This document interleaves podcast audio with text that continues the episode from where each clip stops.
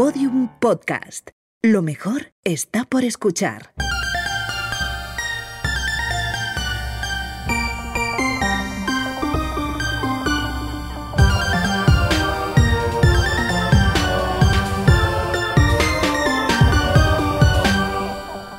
Hola Carmen. Hola Ana, ¿cómo estás? Muy bien, ¿tú qué tal estás?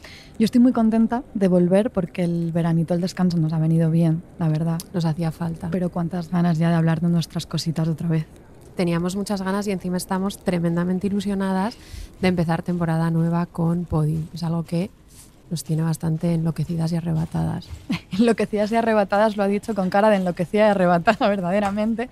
Bueno, para quienes no nos conozcáis, porque ahora que estamos aquí en Podium, toda la gente nueva tenéis que saber que somos Ana y Carmen, Carmen y Ana, queda un poco igual porque somos dos siamesas básicamente, que empezamos este podcast en plena pandemia para hablar pues, de alquimia, de demonología o de lesbianismo en el convento, del boom inmobiliario del ladrillo barroco, cosas así. Sí, básicamente os hablamos de todas las cositas más jugosas de los siglos XVI y XVII, que son nuestros siglos más favoritos de la historia y muy pronto seguro que los vuestros también.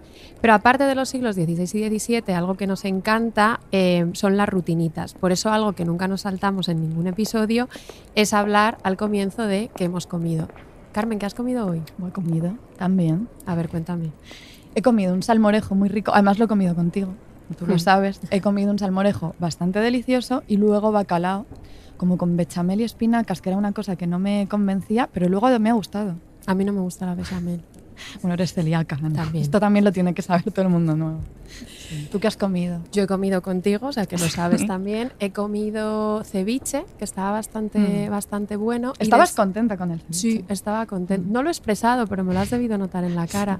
Y luego de segundo, eh, como carne, como un, entraña creo que era, con, como con patatitas al horno y un café solo, estupendamente. Bueno, ¿sabéis lo que ninguna de las dos hemos comido hoy? Y menos mal, porque de haberlo hecho estaríamos espesísimas, desconcertadas. Eh, ¿Por qué te digo esto? Bueno, lo digo porque eh, algo sucede el 21 de agosto de 1581.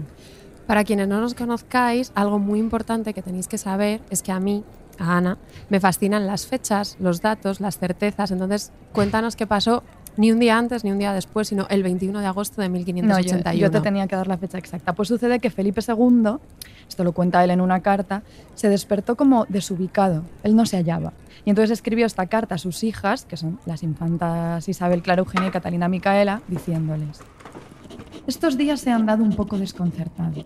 No sé si tiene la culpa de ello haber comido más melón algunos días antes, que los había muy buenos. Mas yo creo que no. Y aunque he quedado un poco cansado, creo que me ha hecho provecho. Jo, era verdaderamente quejumbroso. Felipe II, nuestro padre ficticio, estaba siempre lleno de achaques. Y bueno, es que Carmen y yo hemos absorbido tanto las identidades de las infantas que realmente sentimos una relación súper filial con Felipe II. Por eso hoy, en este episodio tan deseado, de vuelta de nuestro asueto vacacional y doctoral de escritura, hemos decidido que nos apetecía muchísimo hablar de nosotras mismas, es decir, de Isabel Clara Eugenia y de Catalina Micaela, las hijas de Felipe II y nuestros correlatos barrocos más favoritos.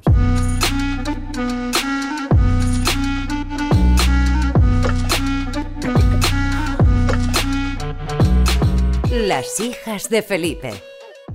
Con Ana Garriga y Carmen Urbita. Un podcast con todo el bling bling de los siglos XVI y XVII. Producido por Podium Podcast.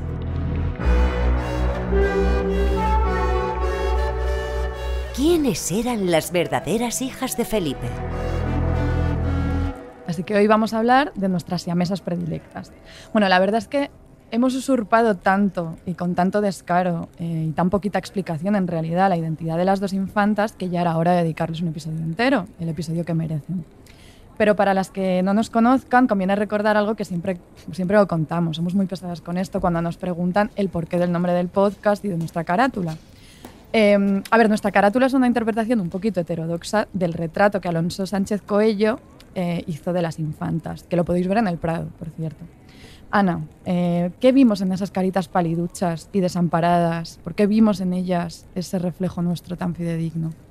A ver, yo creo que solo hay que mirarnos. Eh, ahora estamos, claro, ahora hemos vuelto del descanso veraniego y tenemos otras caras, pero según vaya avanzando el otoño y el semestre, creo que somos las personas más pálidas y ojerosas que ha conocido el mundo universitario.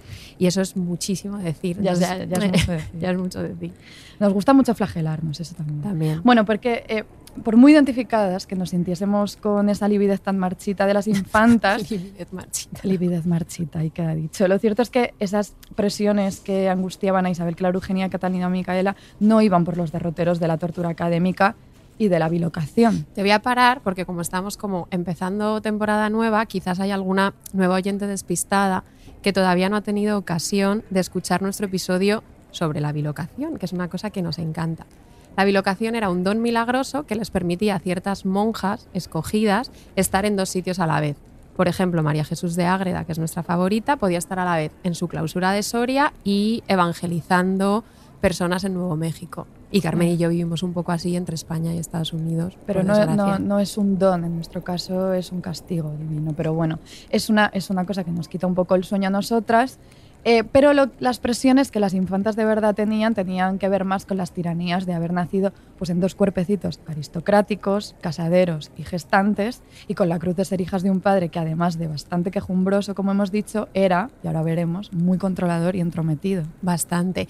Carmen, más de una vez ya se nos pregunta en nuestra andadura por el podcast quién es quién y siempre se me olvida, pero creo recordar que tú te apropiaste cuando empezamos con esto de la identidad de Catalina Micaela, ¿verdad? No sé si elegí bien, pero, pero me apropié un poco de Catalina Micaela, me la pedí porque me pareció un nombre con muchísima presencia, o sea, con empaque. Sí, pues te diré que toda la presencia, toda la presencia lustrosa del nombre, eh, pero no eras, no eras precisamente la favorita. Vaya. Porque ya sabes que las experiencias tempranas marcan muchísimo, esto lo sé porque por indicación tuya empecé a ir a terapia.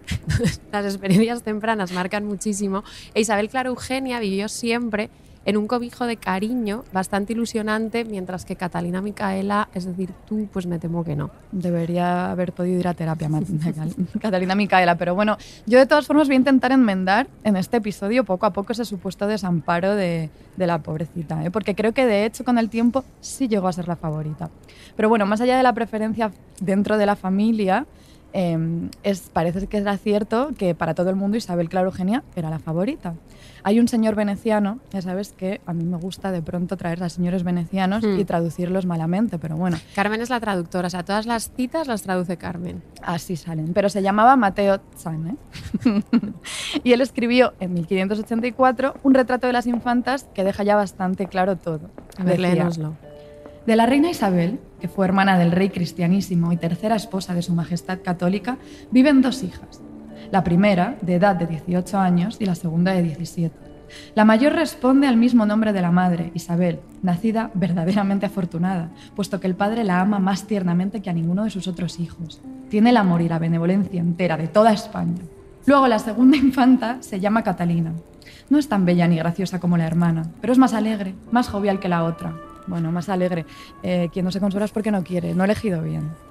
No las elegiste fatal. Pero bueno, cuéntame eh, por qué Isabel Clara Eugenia fue tan bien recibida y Catalina Micaela tan olvidada. Vale, voy a hacer un poco de relato, relato epocal. Entonces, Isabel de Valois, que era nuestra madre, la madre de las infantas, se había casado por poderes en 1559 con Felipe II y se convertía así en su tercera esposa. Después de la boda, Felipe II no se digna a ir a, a ir a la boda, la Ni hace por poderes, y después de la boda, Isabel de Valois se pone rumbo a Madrid y hace su entrada triunfal el 5 de febrero de 1560. Y tras su llegada a Madrid, vive en una estricta vigilancia que su propia madre, que debía ser un ser espantoso, Catalina de Medici, había orquestado para presionarla y que se quedara embarazada cuanto antes. Así que, claro, el primer embarazo de Isabel de Valois fue una absoluta alegría. De hecho, hay un cronista de la época que, asegu- que aseguraba que Felipe II, tras conocer el embarazo, dice el afecto por su esposa crece cada vez más desde que está embarazada, tanto que pasa con ella dos horas cada tarde y duerme con ella cada noche.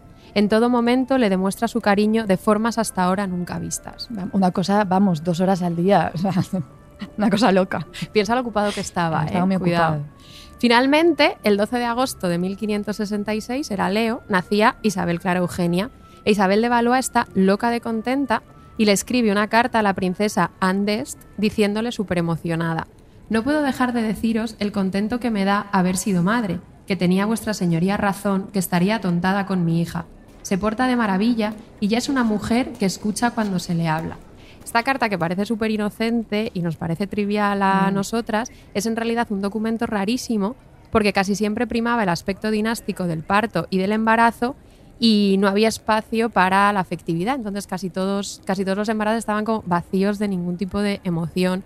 Isabel de Valois pues se deja, Deja se deja encandilar un poco. A ver, es un documento rarísimo por eso, pero también porque es extrañísimo porque Isabel de Valois está diciendo básicamente que un bebé de un mes es ya toda una mujer que escucha atenta y comprensiva. Esto a mí me parece francamente perturbador, pero en realidad es muy acorde con las exigencias y expectativas que se ponían las infantas desde que nacieron solo por ser mujeres, pero de eso vamos a ir hablando más adelante. Pero claro, no solo estaba Isabel de Valois verdaderamente entusiasmada, sino que Felipe II permaneció junto a su esposa durante todo el parto, que no epidural no había, o sea que no, no debía ser fácil, cogiéndole la mano y administrándole una pócima que había enviado su suegra, Catalina de Medici, para paliar los dolores del parto, que a Mm. saber qué sería aquello, pero lo averiguaremos. Y después, y con esto es que me muero de risa, por favor, escuchad muy atentas, Felipe estaba al parecer muy orgulloso de la paternidad, pero también estaba bastante nervioso porque no sabía si sería capaz de llevar al bebé a la pila bautismal. Él era neurótico. Y un embajador francés relataba, esto es una cita de época, que se puso a practicar paseándose con un gran muñeco en brazos de un lado a otro de la habitación, pero al final no consiguió hacerlo bien, por lo que tuvo que dejar que fuera don Juan de Austria quien llevara en brazos a la infanta hasta la pila bautismal. Pero con un muñeco, pero Felipe II, por favor, con un muñeco no. O sea, a ver, si no habéis escuchado nuestro episodio del convento de las descalzas, las figuritas policromadas del niño Jesús y los muñecos reborn, os lo recomendamos de verdad en este momento, ahora que hablamos de, de Felipe II y su muñeco para practicar. Pero también te digo, Ana, eh, que a estas alturas Felipe II ya había sido padre del príncipe don Carlos, con su primera esposa María de Portugal. O sea, podía haber cogido ya algo de práctica. No le apeteció. No, no, le pareció que no. Pero bueno, después de tanto entusiasmo con Isabel Clara Eugenia, con la práctica del muñecote, todo esto, ¿qué sucede cuando Isabel de Valois vuelve a quedarse embarazada de su hermana poquitos meses después? Claro, el segundo embarazo supuso un serio dilema para el rey, porque acababa de prometer viajar a los Países Bajos a restaurar el orden, porque aquello estaba efervescente. La reina quería ir con él, pasando por Francia, a ver a su familia, a ver a sus amigas, pero finalmente se queda en España haciendo de regente. Y una vez más, Felipe permaneció junto a su mujer durante el proceso del parto, que fue el 10 de octubre de 1567, pero esta vez mostró bastante decepción al ver que se trataba de otra niña, porque claro, él estaba desesperado y deseoso por tener un heredero. Y en esta ocasión ni siquiera se quedó para el bautizo y se fue a Aranjuez, Carmen. Esto es un detalle feísimo por parte de nuestro padre, es una ausencia imperdonable. Eh, esto, por cierto, es una historia que a mí me, me recuerda a mi familia, lo voy a decir muy rápidamente, pero es que mi madre nació niña, mi tía nació niña y estaban muy deprimidas hasta que nació mi tío. Esto es ibas a decir algo así como que tu madre no fue a tu bautizo. Podría haber pasado. Podría haber pasado, podría haber pasado, pero sí, sí vino, sí vino. A ver, también te digo, si me preguntas, yo creo que Isabel de Valois eh, debería haberse marcado con Felipe II. Aquí vamos a traer un personaje que también es habitual en el podcast y lo vamos a traer. Recordadlo porque aparece más de lo Sí. que debería, quizás. Isabel de Valois debería haberse marcado con Felipe II un movimiento así pasivo-agresivo, como el que hizo no hace tanto Georgina hacia Cristiano Ronaldo. Porque eh, para quien no lo sepa, Cristiano Ronaldo está casado con Georgina, una gran persona, que cuando el futbolista se perdió el cumpleaños de una de las muchas criaturitas que tiene, tienen, no sé, Un porrón. o sea, millones, no sé. Pero no estuvo Cristiano Ronaldo en el cumpleaños. Entonces ella subió una foto a Instagram, una foto familiar, donde está toda la prole y una figura de cartón pluma negra, como con la silueta de Cristiano Ronaldo, así para chillar en Instagram bien alto la ausencia del padre. La verdad es que me imagino a Isabel de Valois pidiendo a, pues a Sánchez Coello, a quien nos hizo el retrato, que, le- que les hiciera algo parecido. Me lo imagino Ahí. perfectamente. Georgina empieza a ser un poco la nueva Santa Teresa porque tiene cabida como en, en más de un episodio. Esto es gravísimo, que sea la nueva Santa Teresa, Georgina. Pero bueno, si no disfrutaron del mismo entusiasmo familiar al nacer, sí podemos decir al menos que las dos infantas tenían la misma educación. La tuvieron las dos. Eh, se esperaba que Isabel Clara Eugenia y Catalina Micaela cumplieran un papel importantísimo dentro del devenir dinástico de la causa de los Austria. Entonces, la, la educación era todo un asunto de Estado.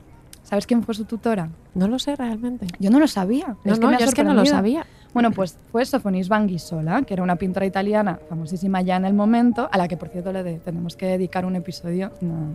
Carmen me mira con mirada penetrante. No, no, hay que, dedicar, hay que dedicarle un episodio en algún momento. Porque a su manera ella también fue un poco hija de Felipe II. Su padre la mandó a la corte, la acogieron aquí y él le pagó la dote. Eh, entonces Sofonisba, que pintaba unos retratos y unos autorretratos también, verdaderamente, esto le encantaban a la palabra, deliciosos. Es mi adjetivo favorito. Eso es. Pues llegó a la corte como tutora de Isabel de Valois, primero, como la madre, de, tutora de la madre de las infantas, porque ella tenía bastante interés en la pintura también. Y luego, cuando nacieron las infantas, el papel de Sofonisba, de Sofonisba perdón, pues fue súper instrumental a la hora de establecer el currículum de las dos que siendo ya adolescentes, todavía adolescentes, eran ya unos pequeños prodigios, ¿no? Se manejaban en nociones súper avanzadas de música y astronomía, podían leer y escribir italiano. Virtuosas y estudiosillas como nosotras, aunque yo ni el italiano, bueno, lo de la música... Em, hmm. esto también aparece de manera recurrente en los episodios. Carmen y yo.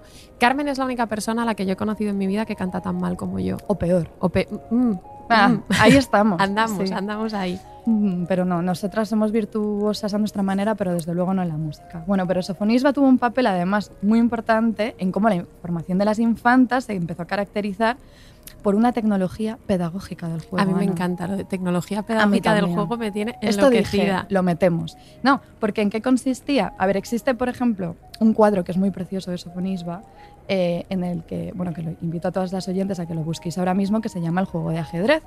Pues la pintora retrata a sus hermanas pequeñas, divertidísimas, ahí en medio de una partida de ajedrez.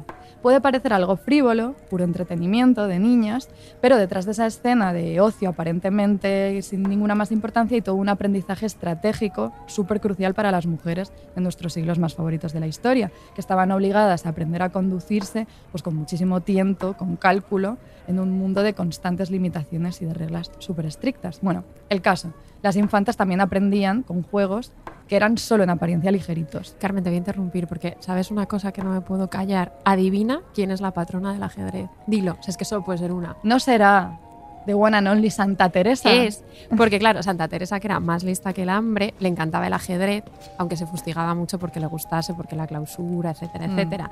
Le encantaba mucho el ajedrez y eh, usa muchísimas comparaciones, muchísimos símiles con el ajedrez para instruir a sus monjas en la virtud de la humildad, cuando escribe Camino de Perfección. Eh, esto en otro episodio os lo traeremos y ya hemos hecho nuestra mención de rigor en todos los episodios aparece Santa Teresa y ahora ya pues podemos volver a las infantas. Bueno, ya hemos hecho ese check que ya, yo ya me quedo tranquila. En fin, las infantas, como tú decías, Ana, eran virtuosas, estudiosillas como nosotras, pero ¿sabes en qué no nos parecemos nada aparte de los, las dotes musicales? Ellas sabían latín, Ana, y nosotras no, somos un fraude. Aquí ah. tengo que hacer un inciso que no sé si lo hemos mencionado alguna vez, pero Carmen una vez, un verano, se fue una especie de campamento militar de latín, fue. como de 12 horas al día, que gracias al cielo eh, abandonó. Tuve que desertar, la verdad. Eso es así. En, otro, en otra ocasión lo contaremos con detalle porque fue una tortura. Pero no nos desmoralicemos, Ana, porque creo sinceramente que he encontrado la solución a nuestra ignorancia. Yo esto no lo sabía, pero leyendo sobre las infantas descubrí que en 1581 Pedro de Guevara publica un librito que se titulaba, el título eh, se las trae, Nueva y sutil invención en seis instrumentos, intitulado Juego y ejercicio de letras de las serenísimas infantas Doña Isabel y Doña Catalina de Austria, con la cual facilísimamente y en muy breve tiempo se aprenderá todo el artificio y estilo de las gramáticas que hasta ahora se han compuesto y se compusieron de aquí adelante. Era ambicioso, la verdad. Bueno, ¿qué es? Es un manual de gramática latina, pero en lugar de basarse en la memorización, en todo esto horrible que yo sufrí una semana en ese campamento militar, pues consistía en algo muy divertido, ligerito un artilugio para combinar juguetonamente como rueditas con sujetos, verbos y demás elementos mm, gramaticales. Me muero muchísimo de ternura, creo que lo necesitamos. ¿Se podrá conseguir? Es que está, es que lo he encontrado, es que lo tengo. Ella, ella todo lo encuentra. Entonces, de nuevo, esto puede parecer un jueguecito sin importancia, pero claro, para el futuro de las infantas, eh, el futuro que, tan importante que iban a desempeñar, pues era muy importante algo así, porque desde la apariencia de la ligereza y del divertimento femeninos, eh, iban a tener en realidad un papel pues nada pasivo en las estrategias políticas de su padre. De hecho, datos, cifras, lo que me gusta a mí, las dos acabarían teniendo una presencia importantísima en los tejemanejes eh, geopolíticos de su padre, que delegó en ellas funciones nada secundarias del gobierno. Os contamos. Isabel Cara Eugenia la favorita, recibió en 1598 como dote, al casarse con su primo, el archiduque Alberto de Austria, los Países Bajos españoles, el Condado de Borgoña y el Chagolet. Dilo, dilo otra vez. Chagolet. Esa educación. Desde la muerte del archiduque en 1621 hasta la muerte de la propia Isabel Clarugenia en 1633, fue ella la que gobernó los Países Bajos en soledad y con muchísima maestría. Así que le salieron rentabilísimas las clases de ajedrez y de latín. Mm. Catalina Micaela, tampoco le fue mal, se casó con Carlos Manuel I de Saboya y desde Turín, en el poco rato que le dejaron los más de 10 embarazos que tuvo antes de morir trágicamente a los 30 años, se encargó eh, de negocios de Estado en las posesiones italianas del duque. Diez embarazos. Me muero. Mm, dediquemos un segundo a pensar eso. Pero minuto bueno, de silencio. Minuto de silencio, absolutamente.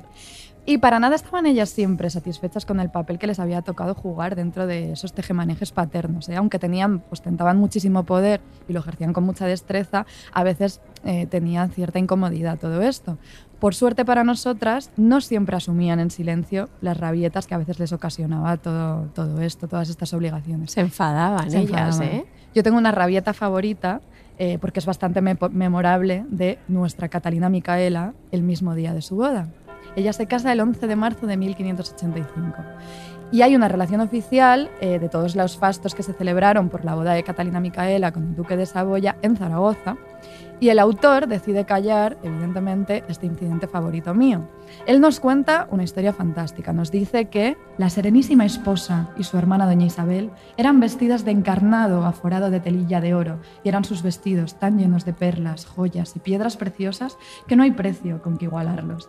La trenza en que la esposa llevaba sus cabellos tenía tres piedras que con ningún dinero se podrán comprar. Conviene saber una perla grandísima, un diamante y un carbuncle. O sea, iban, vamos, Eh, bling bling. había como ahí. tú y yo en la feria de Linares. Es que vamos a ir así, vamos a intentarlo.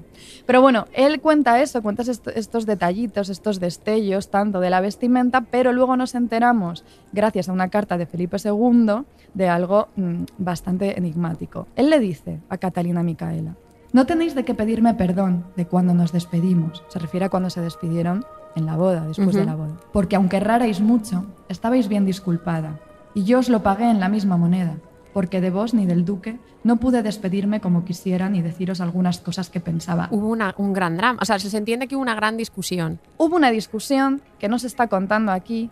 Hay un momento pasivo-agresivo en que dice, yo tampoco me porté bien porque no me despedí, os habría dicho unas cuantas cositas, o sea, aquí hay tensiones.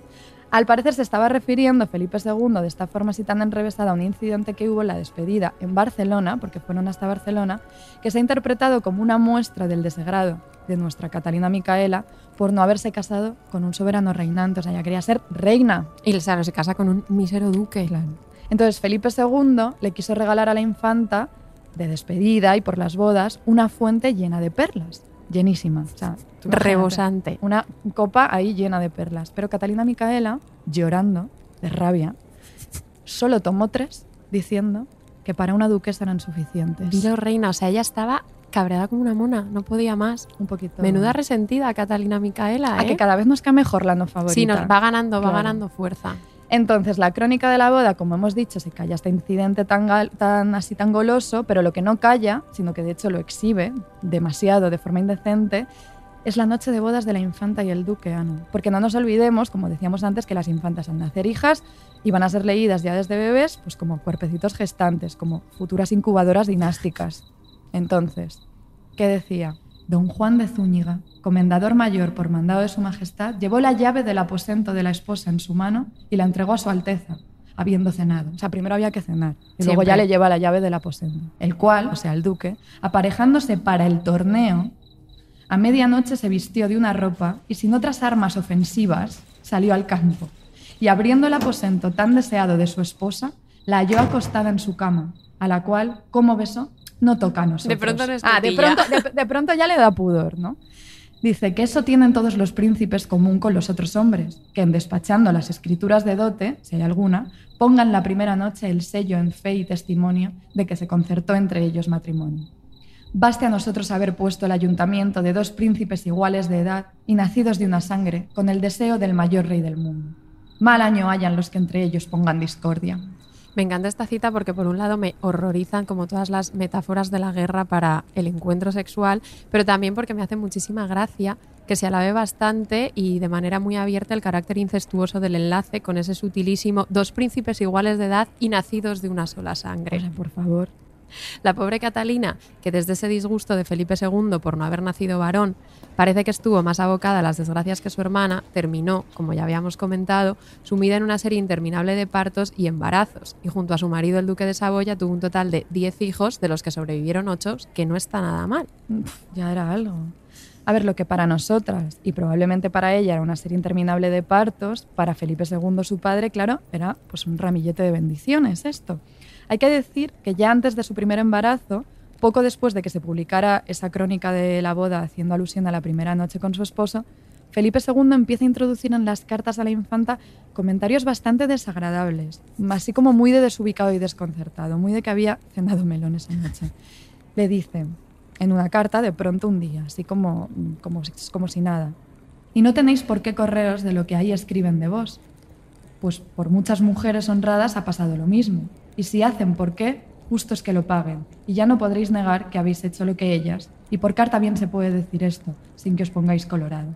A ver, esto es muy sonrojante, pero hay que explicarlo. Descifra la cita, porque. Claro, le está diciendo hija mía, Catalina Micaela, no te sonrojes si hablan de tu noche de bodas en esas relaciones que se han escrito y que están corriendo por ahí, porque lo has hecho lo mismo que todas las mujeres y ya como lo has hecho, pues ya eh, bien se puede decir esto por carta sin que os pongáis colorada. No te pongas colorada, hija mía, que sé lo que has hecho. Me da una grima que me mato. Y luego añade, luego él reincide. Más tarde le dice, con las buenas nuevas que me dais de vuestro preñado y de que haya ya tanto que no vomitéis, he holgado mucho.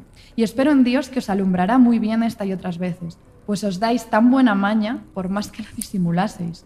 Y con quien está como vos bien se puede ya hablar de esta manera. Se te da muy bien, le está diciendo. Es horroroso, es como, pese a esa pinta de recatadita que tenías, al final se te está dando de maravilla lo de producir bebés. Maldito Felipe. Maldito Felipe.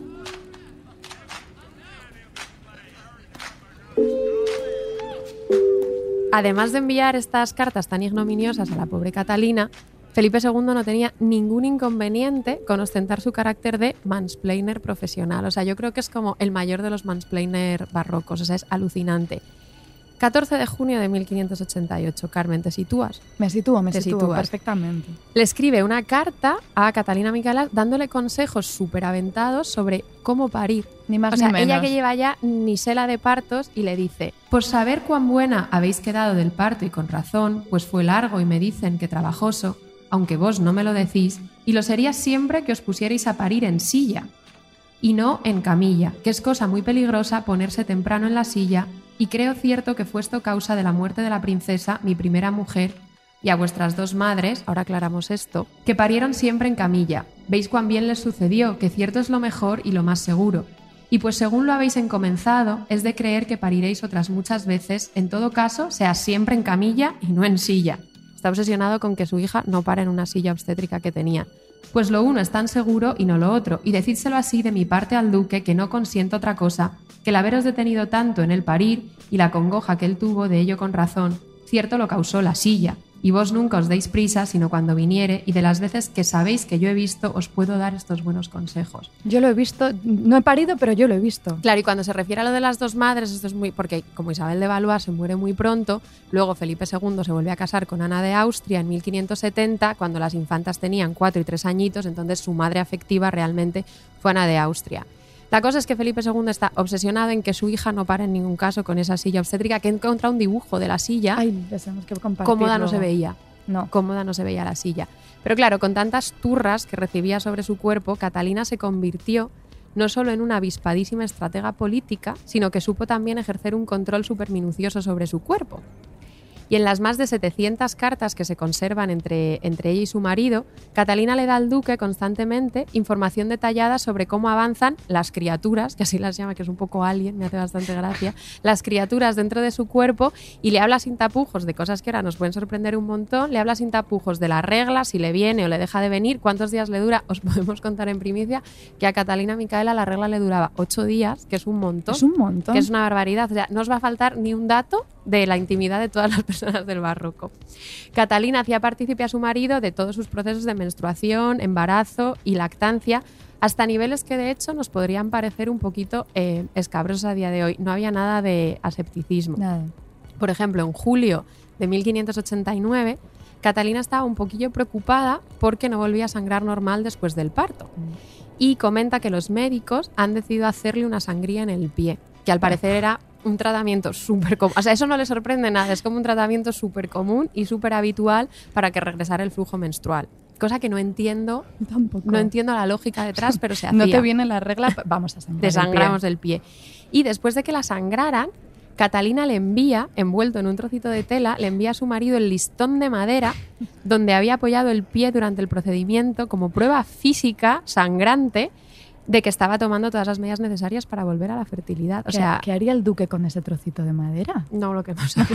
Sí, no, no tires de hilos ver, que no hay que tirar. No, es mejor no tirar. Es verdad que es todo bastante escabroso, pero yo creo que nuestra Catalina Micaela aprendió desde bien pequeña eh, de la obsesiva monitorización que hacía su padre de la salud reproductiva, porque, y esto también es escabroso, mm, pero mucho, es que no la dejaba en paz, bueno, ni a ella ni a su hermana, ni con la regla, Ana. Es que Hagamos aquí una pausa para pensar que estamos hablando de Felipe II Felipe obsesionado II. con la regla de sus hijas. O sea, que son cosas de las que no se suele hablar. Felipe II redactando las instrucciones de los asentamientos del Nuevo Mundo. Felipe II preocupado por el vellón de cobre. Felipe II pensando en la regla de Catalina Micaela. Pues le dice, el 26 de junio de 1581 escribe a las dos hijas. Él está en Lisboa. Y les dice, muy bien es que no traigáis las tocas como me decís. O sea, también las to- la- les, le El preocupa peina- todo, el todo. peinado, todo. Y el saliros sangre de las narices, a vos la mayor, creo que durará hasta lo que parece que tarda ya, y así es bien que dure hasta entonces. Y vos, la menor, hacéis bien en tomar caldos de raíces, como me decís, con que espero que estaréis muy buenos. Hasta le preocupa, le dice, no, no te preocupes porque te sangre la nariz, que esto te va a durar hasta que te venga la regla, que te está tardando en venir. Es ya molesto. Y luego, este es el, el mismo año, aquí estaba el inquieto este verano con que no le venía la regla a la No, hija. en 1581 no fue un buen verano. No fue buen Felipe, verano, no fue estaba buen inquieto, verano. la menstruación de mi hija no llega. Y dice, y sea enhorabuena haber cumplido vos, la mayor, 15 años. Qué gran vejez es tener ya tantos años. Bueno, aunque con todo esto creo que aún no sois mujer del todo. Y hoy lo- a ocho días que os quise dar la enhorabuena y al escribir se me olvidó. Y vos, la menor, también cumpliréis presto 14. Prestemos atención en cómo le preocupa sobremanera Isabel, Clara Eugenia y Catalina me crees como, "Mm, y tú tienes 14 años. Punto y final. Constato. Date por escrita ya. Date por saludada. Bueno, pese a que la propia Catalina Micaela, ella misma declaraba tener una salud de hierro, y esto es muy fuerte porque siempre retomaba las gestiones políticas desde Turín a los pocos días de haber parido. O sea, ya como a los tres días de haber parido, ya estaba otra vez escribiendo cartas, haciendo Al gestiones. fotocol, como Direct- Georgina. Al fotocol como Georgina. Pero su cuerpo, eh, lógicamente y tristemente, no resistió esa cantidad ingente de partos y a los 30 años se muere. Parece que su muerte, y aquí volvemos a lo que estaba diciendo Carmen antes, que quizá Catalina Micaela fue más parecida de lo que, más, más favorita de lo que parecía, porque su muerte afectó fuertemente a Felipe II, que moriría tan solo un año después de su hija. Un cronista de la época aseguraba que cuando Felipe tuvo noticia de la muerte de su hija, decía, hizo muchísima impresión en él este toque que Dios le envió. Hizo extremos nunca vistos, sintiólo demasiadamente. Fue de suerte que dicen sus criados y privados que nunca para siempre jamás, por muy adversa que fuese la cosa que le sucediese, le vieron hacer semejante sentimiento como ahora. Ni muerte de hijos, ni de mujer, ni pérdida de armada, ni cosa la sintió como esto, ni le habían visto jamás quejarse a este gran príncipe como ahora en este caso se quejó, y así le quitó muchos días de vida y de salud.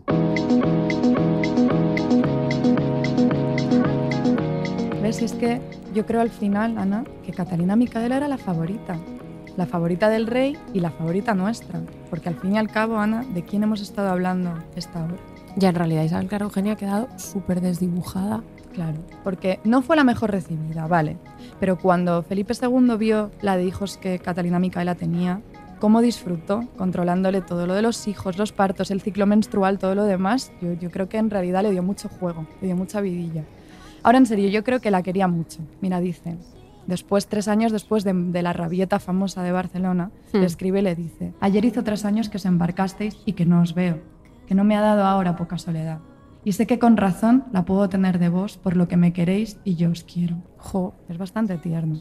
Se refiere eso Felipe II cuando Catalina Micaela y el duque se embarcaron en Barcelona, eh, después de aquella rabieta que ya hemos dicho. Y es que yo pienso que en esa boda, eh, en realidad me la imagino un poco como, ¿sabes la película esta, Ana, el padre de la novia? En la que Steve Martin lleva fatal que su hija, que era su ojito derecho, se case. ¿Tú la ah, llegaste a ver? Sí, sí, sí, la, la tengo en nebulosa, la podríamos revisitar me cae, no me gusta Steve Martin, pero esa película pues a mí, a mí me, me, me gustaba. Es que me generan mucha desazón porque creo que luego ya nunca se volvieron a ver y me generan mucha desazón que los siglos XVI y XVII están repletos de estas despedidas en la que la gente se despide y luego ya eh, jamás se vuelven a reencontrar. A Santa Teresa le pasa con absolutamente todas sus amigas que se despiden y ya en 15 años nunca más se supo. imagínate el drama. A mí me da algo. No, no, yo no puedo. Con la amorosa que soy yo y lo sensiblona que soy, me da algo. Más. No, no, nos cogemos un avión con un día de diferencia y ya sufrimos, imagínate.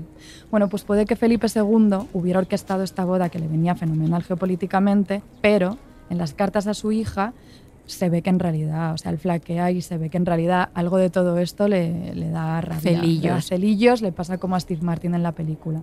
Hay un momento en que le dice, el sábado de mañana recibimos vuestras cartas con que holgamos mucho y con saber cuán buena ibais. E hicístelo muy bien en escribírnosla.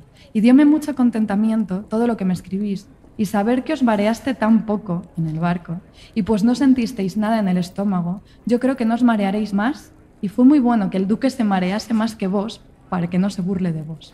Está encantado de que su hija no se haya mareado, de que sea un roble. No, le encanta, le encanta, pero sobre todo que sí que se maree el duque y ella no. Eso es como que tiene ese pique con él. Luego le dice, me han dicho que os mareasteis bien en Villafranca, de Villafranca Sanova, y yo creo que debió ser porque no estuvisteis tan vana de no haberos mareado antes, y me peso de ello porque es señal que no debió estar buena la mar, y creo que el duque se debió marear más que vos. Obsesionado, es que era obsesivo Felipe II, o sea, las reglas, los mareos, todo, todo. Todo. Es asfixiante, Felipe. Es bastante asfixiante. Era muy asfixiante, claro. Todo esto es un universo, pues entonces como ahora, en nuestros siglos más favoritos de la historia, pero también ahora el universo heteropatriarcal. Y entonces un yerno, Ana, ¿qué es un yerno? Puede ser un aliado financiero decisivo, un socio político fundamental, pero será siempre al fin y al cabo un yerno, un rival.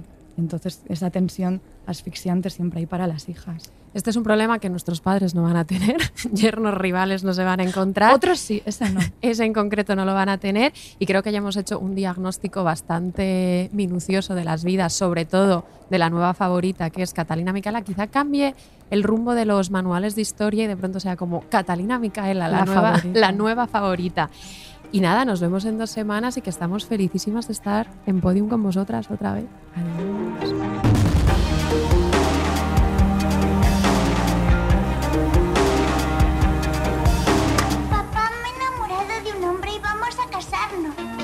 ¿Qué has dicho?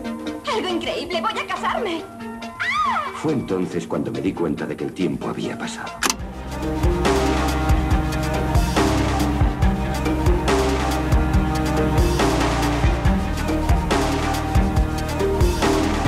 Las hijas de Felipe es un podcast de podium, escrito y narrado por Ana Garriga y Carmen Urbita.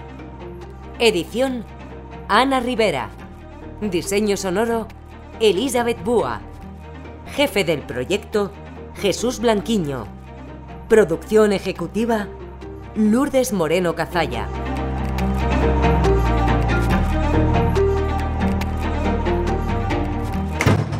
Escucha todos los episodios en Podium Podcast y todos los agregadores de audio.